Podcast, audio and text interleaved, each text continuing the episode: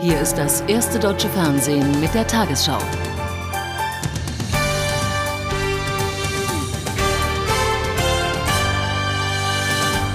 Guten Abend, meine Damen und Herren.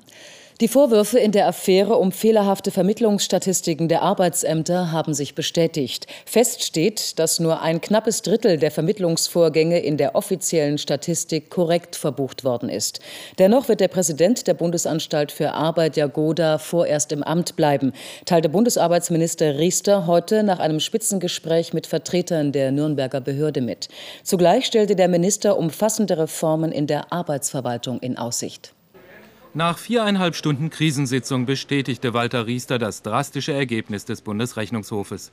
Nach Überprüfung weiterer zehn Arbeitsämter sei klar, rund 70 Prozent der gebuchten Vermittlungen hätten entweder nicht stattgefunden oder seien nicht mehr nachvollziehbar. Jagode hat erklärt, dass 70 Prozent der Vermittlungen in Frage stehen, aber er hat dafür nicht die Verantwortung übernommen. Die Reformvorschläge der Bundesanstalt begrüßte der Arbeitsminister, sie seien aber nicht ausreichend. Die Nürnberger Behörde brauche für eine effizientere Vermittlungsarbeit externen Rat und müsse sich dem Wettbewerb mit privaten Vermittlern stellen. Riester schloss kurzfristige gesetzgeberische Initiativen nicht aus. Die Politik möchte einen Wettbewerb der besten Vermittlungen. Für uns ist zentral nicht die Frage, wer die Vermittlung erbringt, sondern in welcher Qualität, in welcher Effizienz die Vermittlung erbracht wird. Persönliche Konsequenzen aus der Affäre lehnte der Minister ab. Ich kann nicht Verantwortung übernehmen für Dinge, die mir weder bekannt waren, auf die ich noch Einfluss hatte und wo auch nicht mein Verantwortungsbereich ist. Vorerst wird auch der Präsident der Bundesanstalt im Amt bleiben. Allerdings vermied es Walter Riester heute, ihm das Vertrauen auszusprechen. Als Beamter kann Bernhard Jagoda nicht einfach entlassen werden. Und doch mehren sich in Regierungskreisen die Stimmen derer, die ihn gerne los würden. Eine Formel hat man schon gefunden. In ein bis zwei Wochen heißt es, will man mit ihm diskutieren, ob er sich dem Reformprozess bei der Bundesanstalt noch gewachsen fühlt. Nicht nur in der Affäre um die Arbeitsvermittlung, sondern auch im NPD-Verbotsverfahren steht die Regierung gut sieben Monate vor der Bundestagswahl weiter unter Druck. Das Bundesinnenministerium wies heute den Ländern die Verantwortung dafür zu, dass erst jetzt weitere vier V-Männer des Verfassungsschutzes in den Anträgen bekannt geworden sind. Keiner der Betroffenen sei für das Bundesamt für Verfassungsschutz tätig gewesen.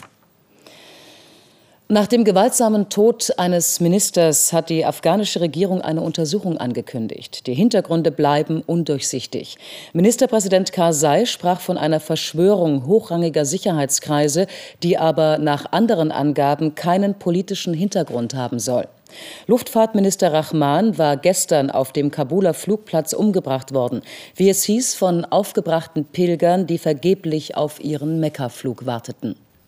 Strenge Kontrollen am Flughafen von Kabul. Seit dem gewaltsamen Tod des afghanischen Luftfahrtministers herrscht bei der Polizei höchste Alarmstufe. Abdul Rahman, hier Aufnahmen von dieser Woche, wollte am späten Abend mit einer Maschine der afghanischen Fluggesellschaft Ariana nach Indien fliegen. Eine aufgebrachte Menschenmenge soll das Flugzeug gestürmt und den Minister auf das Flugfeld geworfen haben. Rahman starb im Krankenhaus an seinen Verletzungen. Die bisher unbekannten Täter kommen offenbar aus den Reihen der über 1000 verärgerten Pilger, die seit drei Tagen auf eine Maschine nach Mekka warten. Zwei Frauen starben angeblich an Unterkühlung. Afghanistans Interimspräsident Karzai behauptet, der Minister sei Opfer eines Attentats geworden. Beweise gibt es aber nicht. Warum die internationale Schutztruppe, die am Flughafen stationiert ist, nicht eingegriffen hat, ist unklar. 3 zu 1 gewannen heute Soldaten der UN-Schutztruppe ein Fußballmatch gegen eine Kabuler Stadtauswahl. Zuvor kam es zu Tumulten. Die afghanische Polizei schlug brutal auf Fans ein. Die UN-Schutztruppe, auch für die Sicherheit zuständig, war überfordert. Mehrere Soldaten wurden verletzt. Die Vorkommnisse der vergangenen 24 Stunden in Kabul zeigen sehr deutlich, Sicherheit ist hier ein echtes Problem. Plötzlich taucht wieder die Frage auf, ist es überhaupt sinnvoll, das UN-Mandat auf das ganze Land auszuweiten, wenn es schon ein Problem ist, nur hier in Kabul Sicherheit zu gewährleisten. Zudem machen sich zahlreiche Beobachter Sorgen darüber, was passieren könnte, wenn sich die UN-Schutztruppe im Juni aus Afghanistan wieder zurückzieht. Die Vermittlungsmission von Bundesaußenminister Fischer im Nahen Osten wird von neuer Gewalt überschattet. Die Lage habe sich alarmierend zugespitzt, sagte Fischer nach einem Gespräch mit Israels Außenminister Peres in Tel Aviv. Am Abend haben israelische Kampfflugzeuge palästinensische Einrichtungen im Gazastreifen angegriffen. Zuvor waren drei israelische Soldaten gestorben, als es palästinensischen Extremisten erstmals gelang, einen Panzer zu zerstören. Der Panzer vom Typ Merkava 3 galt bis bislang als Symbol der israelischen Militärmacht. Als Reaktion rückten israelische Panzer in zwei Ortschaften im Westjordanland vor. Bei Tulkarem zerstörten sie ein Haus, in dem sich ein Mitglied der radikalen Organisation Islamischer Dschihad verschanzt hatte. Dabei wurde der Palästinenser erschossen. Außerdem nahm die Armee mehrere Männer fest. Auch ein israelischer Soldat kam bei dem Vorstoß ums Leben. Er wurde beim Abriss eines Hauses von einer einstürzenden Mauer erschlagen. Der jugoslawische Ex-Präsident Milosevic will zahlreiche westliche Politiker als Zeugen vor das UN-Tribunal laden lassen. Am zweiten Tag seiner Verteidigung in Den Haag nannte er unter anderem den früheren US-Präsidenten Clinton und Altbundeskanzler Kohl. Besonders Deutschland warf er vor, den Krieg gegen Jugoslawien geschürt zu haben. Er zeigte Fotos, die Kriegsverbrechen der NATO belegen sollen. Zum Abschluss seiner Lateinamerika-Reise hat sich Bundeskanzler Schröder dafür ausgesprochen, die internationale Finanzhilfe für das hochverschuldete Argentinien stufenweise wieder aufzunehmen. Nach einem Treffen mit Präsident Dualde in Buenos Aires sagte Schröder, Voraussetzung dafür sei, dass die Regierung jetzt Schritt für Schritt mit ihrem Sanierungsprogramm beginne. Der Bundeskanzler auf dem Flughafen von Buenos Aires. Außenminister Carlos Ruckauf begrüßte ihn mit militärischen Ehren. Der Besuch diente fast ausschließlich der Stärkung der neuen politischen Führung in Argentinien. Vorab hatte der argentinische Präsident gegenüber der ARD erklärt, meine Erwartung ist, dass er uns versteht. Das ist meine wichtigste Erwartung. Argentinien, so wie ich und die meisten meiner Landsleute das sehen, wurde über Jahre hinweg in Anführungsstrichen geholfen, um Wirtschaftspolitiken durchzuführen, die am Ende nicht wirksam waren. Seit Jahren leidet Argentinien unter einer schweren Wirtschaftskrise. Auslandsschulden, Arbeitslosigkeit und Einschränkungen im Bargeldverkehr führen mittlerweile zu täglichen Protesten der Bürger. Der Bundeskanzler forderte die schrittweise Umsetzung eines Sanierungskonzepts. Er stellte Hilfe bei den anstehenden IWF-Verhandlungen in Aussicht. Auf der Basis dieser Punkte, die sicher weiter diskutiert werden zwischen der argentinischen Regierung und dem IWF, wird Deutschland seine Möglichkeiten im Rahmen des IWF nutzen, um Argentinien zu unterstützen. Mit dem Besuch in Argentinien beendete der Kanzler den schwierigsten Teil seiner Südamerika-Reise. Der frühere Vorsitzende der rechtspopulistischen österreichischen FPÖ Haider zieht sich aus der Bundespolitik seines Landes zurück. Er habe mit dem heutigen Tag seine Entscheidung getroffen, sagte Haider am Abend.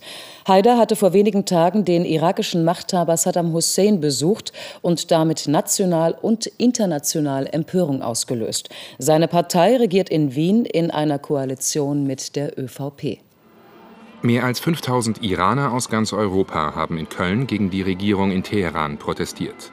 Die Mullahs seien für Menschenrechtsverletzungen und für Terroranschläge außerhalb Irans verantwortlich, so die Demonstranten. Sie forderten eine Demokratisierung des Landes. Zu der Kundgebung hatte der Verein iranischer demokratischer Akademiker aufgerufen. Acht Monate nach den kostspieligen Streiks ihrer Piloten drohen der Lufthansa erneut Arbeitskämpfe. Damals hatten die Lufthansa-Piloten zweistellige Einkommensverbesserungen durchgesetzt. Die Flugzeugführer der Tochterfirma Cityline wurden bei dieser Tarifeinigung nicht berücksichtigt. Heute wurde über mögliche Streikmaßnahmen abgestimmt. Das Tarifangebot der Lufthansa-Tochter Cityline ist genauso geheim wie die Forderungen der Pilotenvereinigung Cockpit. Beide Seiten haben Stillschweigen vereinbart. Sicher ist nur, die seit Juli vergangenen Jahres laufenden Tarifgespräche führten bisher zu keinem Ergebnis. Ganz anders das Resultat der Urabstimmung. Es drückt Kampfbereitschaft der Piloten aus. 97,5 Prozent der Stimmberechtigten sprachen sich für einen Streik aus.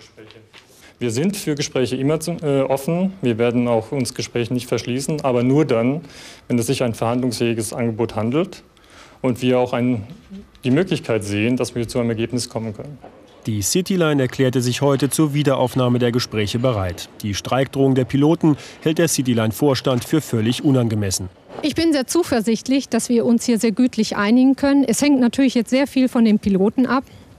Die Vernunft, kann ich nur sagen, muss siegen und die Vernunft wird auch die Piloten an den Verhandlungstisch zurückführen. Sollte es dennoch zu einem Arbeitskampf kommen, drohen der Lufthansa erneut hohe Einbußen. Cityline fliegt europaweit vor allem als Zulieferer zum internationalen Flughafen Frankfurt. Jede ausgefallene Maschine der Tochtergesellschaft dürfte Verluste mit sich bringen, die sich die Lufthansa-Mutter spätestens seit dem Streik im vergangenen Jahr und infolge des 11. September nicht mehr leisten kann. Das Alternativkonzept von US-Präsident Bush zum Klimaschutz ist international auf breite Kritik gestoßen. Nach Einschätzung der EU wird das Programm nicht zu einer Reduzierung der Treibhausgase führen, sondern eher zu einer Zunahme. Bundesumweltminister Trittin sagte, eine Senkung sei nur in einem völkerrechtlich verbindlichen System möglich. Hauptpunkte des Bush-Konzeptes sind freiwillige Selbstbeschränkungen und Steueranreize. Ein Großfeuer hat in der vergangenen Nacht im VW-Werk Hannover einen Sachschaden von rund 50 Millionen Euro angerichtet. Bis zum Vormittag waren 180 Feuerwehrleute im Einsatz. Brandexperten konnten wegen unzähliger Glutnester in der zerstörten Lagerhalle die Ursache des Feuers bislang noch nicht klären. Menschen wurden bei dem Brand nicht verletzt. Die britische Königsfamilie hat heute in einer privaten Trauerfeier Abschied von Prinzessin Margaret genommen. Am Gottesdienst in der St. George's Kapelle auf Schloss Windsor nahmen mehr als 400 geladene Gäste teil. Vor ihrem Tode hatte sie sich entgegen der Tradition gewünscht, eingeäschert zu werden. Abschiedsmusik für Prinzessin Margaret auf den Stufen der St. Georgskapelle Ende des privaten Trauergottesdienstes in Windsor. Den Sarg trugen Mitglieder von Margarets eigenem Regiment, den Royal Highland Fusiliers. Ein schwerer Tag für die Familie. Am Schluss zeigte sich nur der kleinste Kreis. Der letzte Wille der Prinzessin, eingeäschert zu werden und dann in der Nähe ihres Vaters zu ruhen, König Georgs VI., der vor genau 50 Jahren hier beigesetzt wurde. An der Seite der bewegten Königin Margarets Kinder David Lord Linley und Lady Sarah Chatto. Ihre 101-jährige Mutter reiste im Kleinbus an. Queen Mum wollte unbedingt dabei sein, trotz ihres fragilen Gesundheitszustands. Die Königin Mutter vermied heute die Kameras und nutzte einen Rollstuhl, wie es hieß. Vier Generationen Windsors vereint in Trauer, darunter Prinzessin Anne, eigens aus Salt Lake City angereist, und Prinz Charles, der seinen Irlandbesuch verkürzte, an der Seite seiner Söhne, der Prinzen William und Harry. Abschied von Prinzessin Margaret in Windsor, eine sehr private Angelegenheit, genauso wie sie es wünschte. Am sechsten Wettkampftag gab es für das deutsche Olympiateam in Salt Lake City insgesamt vier Medaillen. Eine Goldmedaille beim Rodeln im Doppelsitzer, Silber, Silber und Bronze im Eisschnelllauf der Damen über 500 Meter und noch eine Bronzemedaille in der alpinen Kombination. Im Ziel lagen sich die deutschen Rennrodler in den Armen. Nach Gold, Silber, Bronze bei den Damen und Silber von Georg Hackel gab es die fünfte Medaille in dieser Sportart.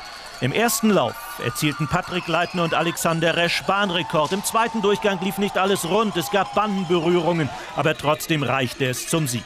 Scale Wöller belegten Rang 4. Ausgiebig gefeiert wurde auch im deutschen Skiteam.